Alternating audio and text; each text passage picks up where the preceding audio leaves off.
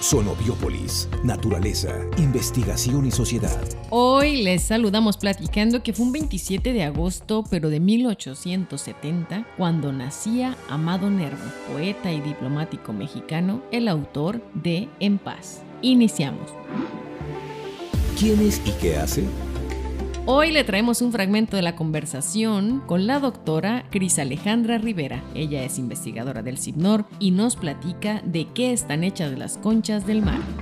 Platíquenos cómo llegó a esta inquietud y a empezar a resolverla en un espléndido artículo del cual después les ponemos la liga. Gracias, doctora, adelante. Claro que sí. Bueno, la inquietud va relacionado con mi incorporación a CIPNOR y uno de los proyectos muy interesantes que tiene el Laboratorio de Genética Molecular.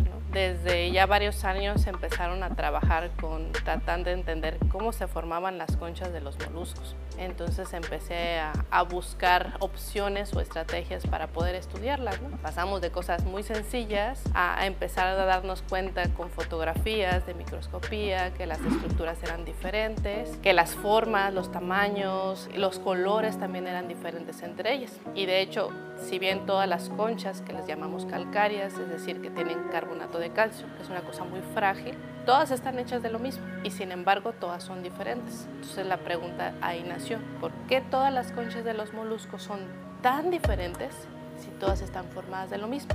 Resulta que el carbonato de calcio con el que están formadas pues es bastante frágil.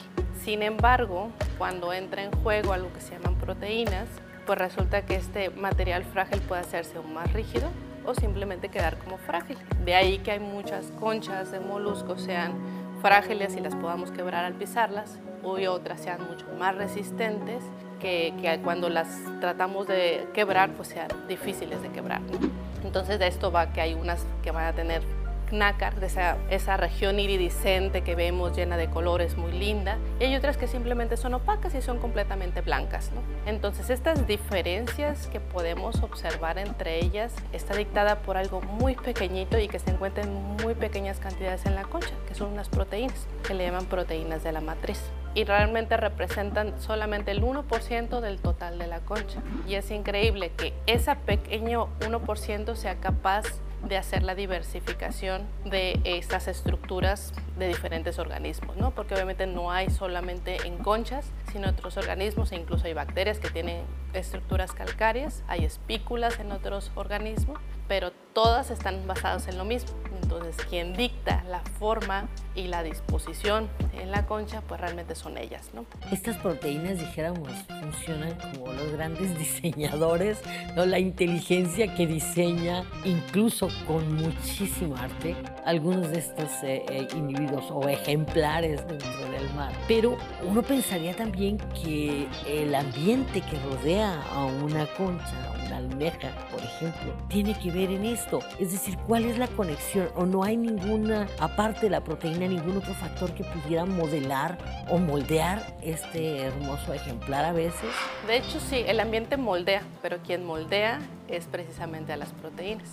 Resulta que hay lugares, decir la baja, que hay lugares donde hay este, metales, por ejemplo, y resulta que estas proteínas trabajan con metales, algunas de ellas. Por ejemplo, el magnesio que es uno de los iones que se encuentran por ahí, en algunas almejas llega a estar en un porcentaje alto, 2.5%, 3%, y en otras simplemente no está.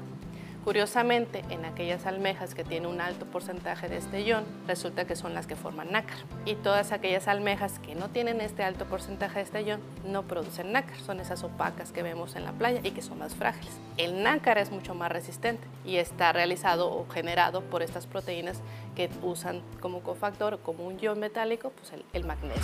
¿sí?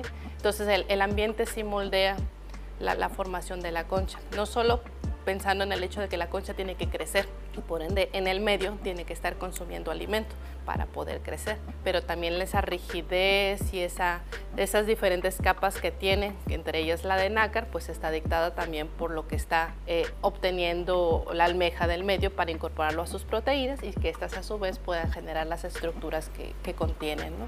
Le agradezco mucho la oportunidad de estar con usted y su esfuerzo por venir con nosotros. Muchas gracias a ustedes por la invitación. El Centro de Investigaciones Biológicas del Noroeste, con la participación de los centros CONACIT, presentó Sonobiópolis, un espacio para la comunicación de la ciencia.